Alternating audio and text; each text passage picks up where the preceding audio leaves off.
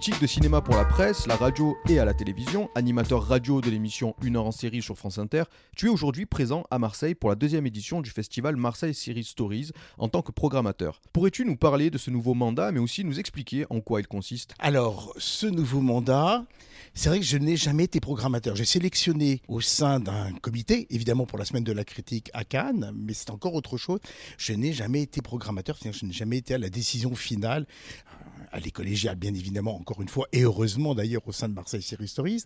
Donc euh, l'idée, c'est d'aller chercher des séries, et ensuite, une fois qu'on en a sélectionné quelques-unes qui nous intéressent, et eh bien essayer d'avoir à la fois une ligne éditoriale, c'est-à-dire créer quand même une forme peut-être de cohérence, être le plus proche possible de ce que les séries sont actuellement, euh, quels reflets elles sont de notre époque, euh, quelles sont leurs thématiques, quelles sont peut-être aussi leurs ambitions stylistiques, parce que on a cette chance extraordinaire de voir à nouveau la série regagner ses lettres de noblesse, donc avoir des budgets, pouvoir vraiment présenter des grands spectacles. La preuve, c'est que ils tiennent très très bien la barre sur grand écran, puisque c'est le cas des programmations ici à Marseille.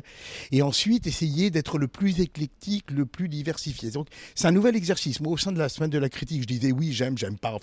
C'était parfois un peu plus nuancé que là, que cela. Là, c'est vraiment essayer, une fois qu'on a déposé les séries qui nous intéressent, ben, créer un rendez-vous, créer une ligne directrice, et encore une fois dire, ben voilà, les séries, effectivement, elles sont américaines, elles sont françaises, elles sont anglaises, mais aussi elles sont israéliennes, puisque c'est le cas euh, avec Beauty Queen of Jérusalem.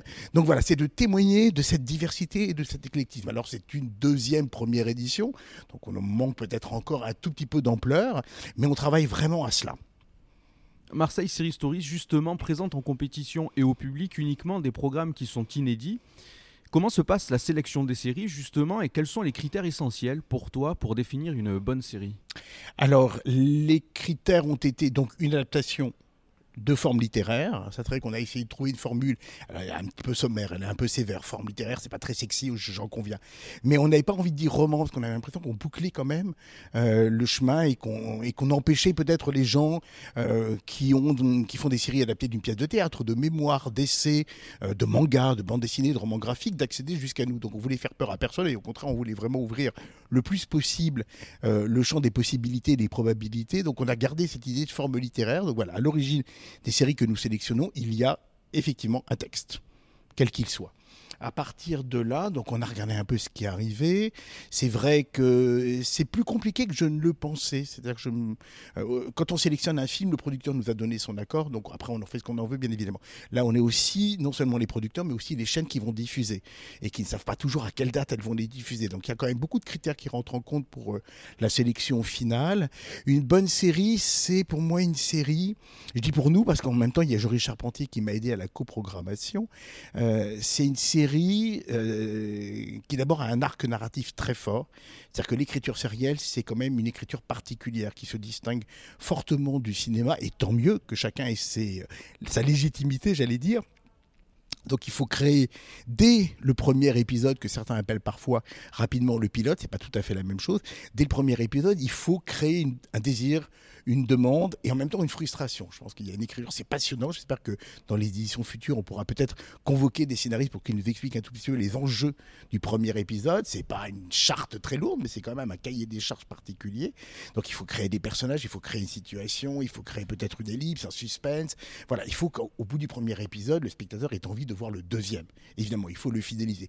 Donc il faut l'appâter et en même temps, il faut lui donner des choses aussi, il faut, lui faut le rassurer, il faut dire que ça n'est pas simplement une mécanique, qu'il euh, y a des personnages et qu'il y a un regard sur le monde, qu'il y a un ton, qu'il y a un humour, qu'il y a une tragédie. Enfin voilà, il y a quand même plein plein de choses qui font une bonne série. Après, moi je suis quand même très sensible euh, à la mise en scène. Euh, tant au cinéma qu'en série télé. C'est un peu pour ça que dans Maison sur France Inter, j'ai pris aussi des critiques de cinéma, euh, de manière à ce qu'on puisse analyser non seulement l'arc narratif, c'est-à-dire les qualités de narration et de structure du récit et du scénario, mais aussi l'ampleur et l'ajout d'une mise en scène. Longtemps, la série télé, et c'est normal, hein, c'est tout à fait vrai, a été une espèce d'illustration d'un scénario. Alors, il y a les grandes époques, hein, les grandes époques. Le Prisonnier, Chapeau melon étaient quand même des séries qui étaient très pensées en termes de mise en scène. Puis après, c'est devenu un peu le tout venant de la production américaine. C'est vrai qu'en gros, euh, voilà, on habillait bien les comédiennes et les comédiens et on leur demandait de jouer de la façon la plus simple euh, le script. On avait deux caméras et on terminait ça au montage. Là maintenant, et heureusement, il y a une vraie réflexion sur le formel, sur l'éclairage, sur la mise en scène. Les Anglais ont apporté il y a une quinzaine d'années le scope. Les téléviseurs ont changé. Hein. Moi, j'ai grandi avec un téléviseur carré. Maintenant, heureusement, on peut faire aussi du scope et du grand écran et de l'écran large. Et donc, obligatoirement, on raconte pas la même manière. on est à Marseille, évidemment, quand vous avez un scope pour regarder le ciel de Marseille, quand il se couche le soir sur les Joliettes, bah, ça a de la gueule tout de suite, ça devient cinématographique. Et les séries télé ont misé là-dessus. C'est-à-dire que c'est plus du tout un parent pauvre, c'est plus du tout un objet de consommation, même si il y a des séries de consommation que j'aime beaucoup, qu'on regarde le lundi soir quand il pleut en VF sur France 2, mais en même temps la série elle a une lettre de noblesse maintenant et puis elle retrouve le goût du feuilleton, elle, elle retrouve le goût du euh, suite au prochain numéro qui fait quand même aussi partie du plaisir de la série télé. Donc euh, on avait envie aussi de cela, c'est-à-dire que euh, de sélectionner des séries qui sont très bien structurées narrativement, ce qui ne veut pas dire 100% d'efficacité. Il y a des séries qui prennent leur temps. Hein. C'est aussi le plaisir de la série. C'est-à-dire que quand on a 6, 8, 12 heures pour raconter quelque chose, on peut subitement faire euh, rentrer aussi une, nonchalance dans le récit, mais qui peut avoir aussi son intérêt. Et puis, effectivement, des choses qui ont réfléchi en termes de mise en scène, de décor. On a passé ce matin Close to Me, la série anglaise, qui est tournée dans une maison qui est elle-même déjà un décor extrêmement lugubre, anxiogène, euh, ténébreux, et qui va très bien avec la série et qui est remarquablement éclairée avec des angles morts, des escaliers, comme ça. Donc voilà, il y a, une vraie réflexion réflexion formelle qu'on prêtait jusqu'à-là au cinéma et qui fort heureusement, arrive à la télévision et donne des produits, et on ne devrait plus dire produits, et moi le premier, mais donne des séries absolument remarquables. Grâce à Marseille Series Stories, on constate justement que la production européenne de séries à venir est très ambitieuse et à la hauteur des meilleures productions américaines actuelles, tant dans le fond que dans la forme des programmes, mais aussi sur des sujets euh, ou bien des époques qui sont traitées, euh, notamment par exemple avec euh, Alger Confidentiel qui est un vrai parti pris, on va mhm. dire, politique et, et artistique. quel constat justement fais-tu sur cette évolution de la part des diffuseurs? C'est une excellente question parce qu'on n'est plus du tout dans la distraction. Euh, même s'il y a un vrai plaisir dans la série, évidemment, les séries euh, euh, posent leur empreinte de plus en plus dans un contexte politique, géopolitique, historique extrêmement intéressant que le cinéma ne maîtrise plus vraiment. Le cinéma, il a besoin de plaire à un maximum de gens. Donc, dès qu'il s'aventure dans le politique euh, ou dans certains sujets, il sait qu'il risque de se priver d'une certaine partie d'un grand public, même s'il y revient. Les franchises Avengers deviennent de plus en plus intéressantes au cinéma à ce niveau-là. Mais la série peut se permettre de faire ça parce qu'il y a une telle profusion, une telle offre maintenant grâce aux plateformes, mais grâce aux chaînes aussi, hein, Premium, France Télé, Arte font un excellent boulot, que subitement on peut faire des séries qui Ouais, vont aller là où ça coince encore un tout petit peu sur le plan de la mémoire, sur le plan de l'histoire, sur le plan. Alger Confidentiel, c'est un très très bon exemple. C'est un thriller géopolitique, comme on en faisait dans les années 70, et puis que le cinéma a un petit peu abandonné, qui se passe donc contre Berlin et Alger, qui raconte euh, donc une histoire ténébreuse, effectivement, de corruption. Il y a à la fois la rue qui essaie de reprendre le pouvoir sur un pouvoir qui lui-même n'en a plus beaucoup, et puis en même temps, il y a une intrigue policière. Il y a un marchand d'armes allemand qui vient à Alger, qui est kidnappé. Voilà. Donc on a, on a différents ressorts, à la fois du thriller et à la fois de la politique. Ça raconte quand même beaucoup la situation actuelle, euh, le lendemain du printemps arabe, qu'est-ce qu'il s'est passé? On a une autre série qui euh, est Ridley Road, qui est une série britannique qui revient sur une histoire vraie, qui est celle d'un homme politique qui, dans les années 60, qui avait pignon sur rue, qui n'était pas du tout inquiété par les autorités, euh, vantait et prônait le retour d'Hitler, ou en tout cas du nazisme, dans les années 60 à Trafalgar Square le samedi après-midi, sans que personne ne l'inquiète. Donc, personnage effectivement extrêmement douteux et désagréable. Euh, et à partir de là, donc histoire vraie, euh, le romancier puis les scénaristes de la série vont inventer une fiction que je trouve extrêmement pertinente pour fouiller quand même ce qui appartient un tout petit peu à l'histoire sombre de l'Angleterre, c'est-à-dire cette espèce de, comme ça de, fascination récurrente pour le, pour le nazisme et pour le Troisième Reich. Donc ça, c'est hyper intéressant et j'espère, alors ça commence, ça arrive de plus en plus, euh, bah, peut-être que les scénaristes français vont aussi aller inventorier, dire euh, à travers la fiction, quelques zones d'ombre de notre histoire récente, le colonialisme par exemple. On a hélas fêté la tragédie d'octobre 61 il n'y a pas longtemps. Alors il y a une nuit noire d'Alain Tasma, mais ce serait peut-être bien aussi qu'à travers la fiction et le romanesque, on puisse aller titiller un tout petit peu nos zones d'ombre, notre pays, sans être totalement révisionniste, a tendance à passer très très rapidement à la page. Et peut-être que la série aussi a une vertu à ce niveau-là, euh, pédagogique et historique, mais elle a aussi une vertu d'ouverture au monde. Euh, voilà, je pense que les communautés noires, les communautés hispaniques, LGBT, aussi, grâce aux séries télé, ont réussi à s'affranchir de beaucoup de clichés, à aller vers des choses beaucoup plus fines, beaucoup plus subtiles que les séries des années 80 qui tentaient à, les mettre en avant. Donc euh, on est vraiment au début d'une grande aventure fictionnelle et télévisuelle, avec encore une fois euh, des grands auteurs, des grands metteurs en scène et, vraiment des équipes techniques. Je parle du directeur de la photo, je parle des monteurs qui sont, qui sont d'immenses talents.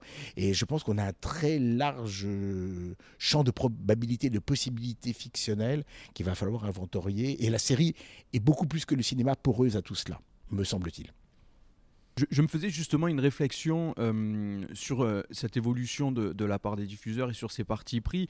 Euh, penses-tu que cela a été possible grâce ou peut-être à cause de la concurrence des plateformes de SVOD Certainement, c'est une excellente hypothèse. Je pense qu'effectivement, comme il y a concurrence, il y a, euh, il y a une synergie positive, c'est-à-dire qu'on essaye de faire mieux, de faire bien, de faire euh, et, de s'aventurer. C'est-à-dire que autant les chaînes premium, elles sont encore sujettes à l'audimat, c'est-à-dire que voilà, si elles font un sujet un peu audacieux. Alors mettez tous les guillemets. Alors on est à la radio, c'est un peu compliqué de mettre des guillemets, mais entendez-les bien évidemment.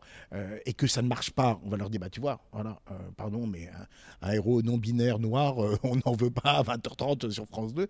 Autant les, les plateformes n'ont pas tout à fait cette pression-là. Elles ont la pression évidemment de savoir qu'un programme va marcher, mais je pense que, pour reprendre quelques exemples récents, Sense8 par exemple, immense succès euh, de Netflix, série ô combien ambitieuse et, et très polysexuelle, on va dire, outre sa structure de thriller, n'aurait jamais été accepté sur une autre chaîne que Netflix. Et quand ils l'ont lancé, euh, avec quand même, elle coûtait bonbon, il fallait envoyer tout le monde aux quatre coins du monde.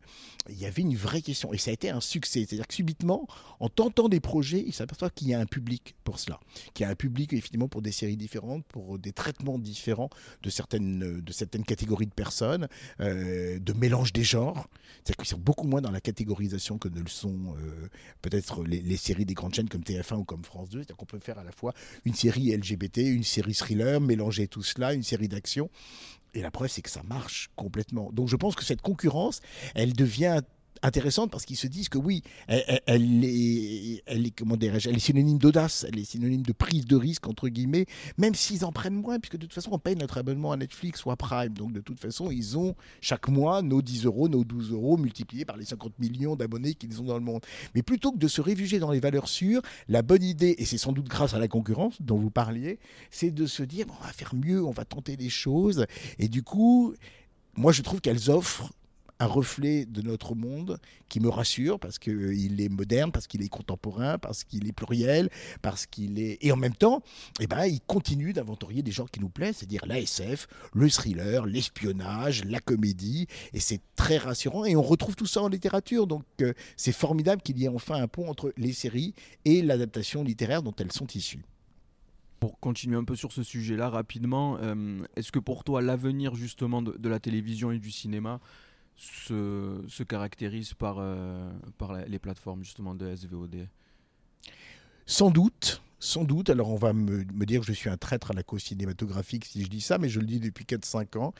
Euh, tout ce qui peut très égoïstement, mais là je, je, satisfaire mon plaisir, mais je pense qu'il est partagé quand même par un grand nombre de personnes, d'histoires nouvelles, d'histoires... Euh, simplement d'histoires de fiction, quoi, ce plaisir-là, oui, moi j'ai envie de dire, ben oui, si c'est au cinéma, c'est formidable. Si ce sont les plateformes qui produisent les grands auteurs ou des auteurs naissants et à qui ils donnent les moyens peut-être d'émerger, eh ben tant mieux. J'ai envie de dire, j'ai l'impression qu'on mène un combat d'arrière-garde comme si subitement Dumas était plus noble dans la Pléiade que dans l'édition Folio. J'ai envie de leur dire, je m'en fous.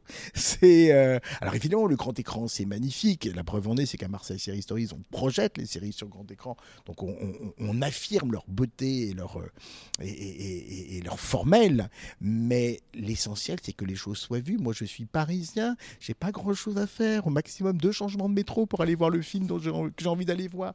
Les gens n'ont pas cette possibilité pas. les gens ne peuvent pas descendre, il faut qu'ils prennent leur bagnole. C'est Hitchcock qui disait un bon film, euh, c'est un film qui valide euh, la voiture, le parking, la babysitter et le restaurant. Et il avait complètement raison. C'est-à-dire qu'il faut arrêter de penser que... Alors évidemment, on a cette chance dans les grandes villes, mais beaucoup moins dans les campagnes. Mais les cinéphiles sont partout. Euh, voilà, ils n'ont pas déménagé pour habiter au-dessus d'un cinéma. Donc, oui, satisfaire ce besoin, les écrans sont de plus en plus beaux, permettent quand même vraiment un grain, une définition qui est assez proche de ce qu'ont voulu les auteurs. Et, oui, il faut, faut pas oublier que le cinéphile, il a le droit d'exister, même s'il est dans une campagne isolée. Et voilà. Et moi, j'ai un ami médecin euh, que je connais depuis, depuis 40 ans, grand cinéphile, qui qui a travaillé dans le Berry, la région la plus joyeuse et la plus significative du monde, et qui, grâce à Canal, longtemps a pu satisfaire son besoin de voir les films qu'il ne pouvait plus voir parce qu'il était pris à la fois par son boulot et par son isolement géographique. Donc arrêtons cette espèce de Ah mon Dieu bah Non, au contraire, si on aime le cinéma et si on aime la télévision et si on aime les fictions et si on aime les auteurs, bah, aimons les projets, les plateformes, les films, la manière en tout cas de démocratiser la visibilité de tout cela. Je voulais savoir en tant que programmateur, parce que c'est une question que je ne pourrais pas poser forcément aux jurés derrière, mais en tant que programmateur sur, euh, sur la sélection des séries qui sont en compétition, est-ce que euh, tu as un chouchou, une série préférée? Si oui, pourquoi? Ah, c'est compliqué, j'ai pas le droit de le dire normalement. J'ai pas le droit de le dire. Oui, j'ai un chouchou, j'en ai plusieurs. Pourquoi? Parce que oui, j'aime beaucoup la série anglaise parce qu'encore une fois, je trouve que c'est aussi la responsabilité de la série d'aller fouiller les zones d'ombre.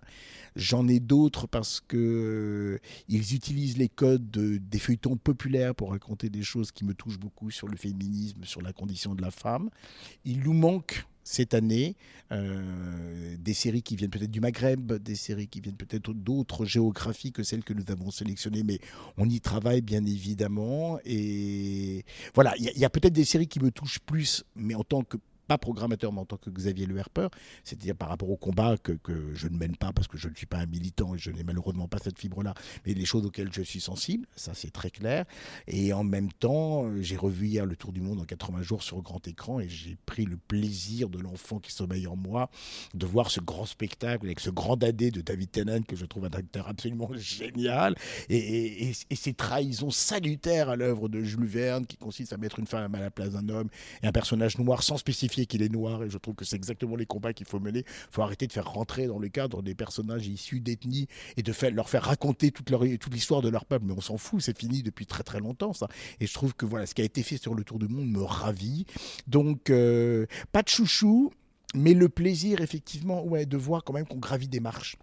Et j'espère vraiment accompagner Marseille Série Historique quelques années pour euh, pouvoir promouvoir justement cette évolution très positive à la fois du formel et des pensées.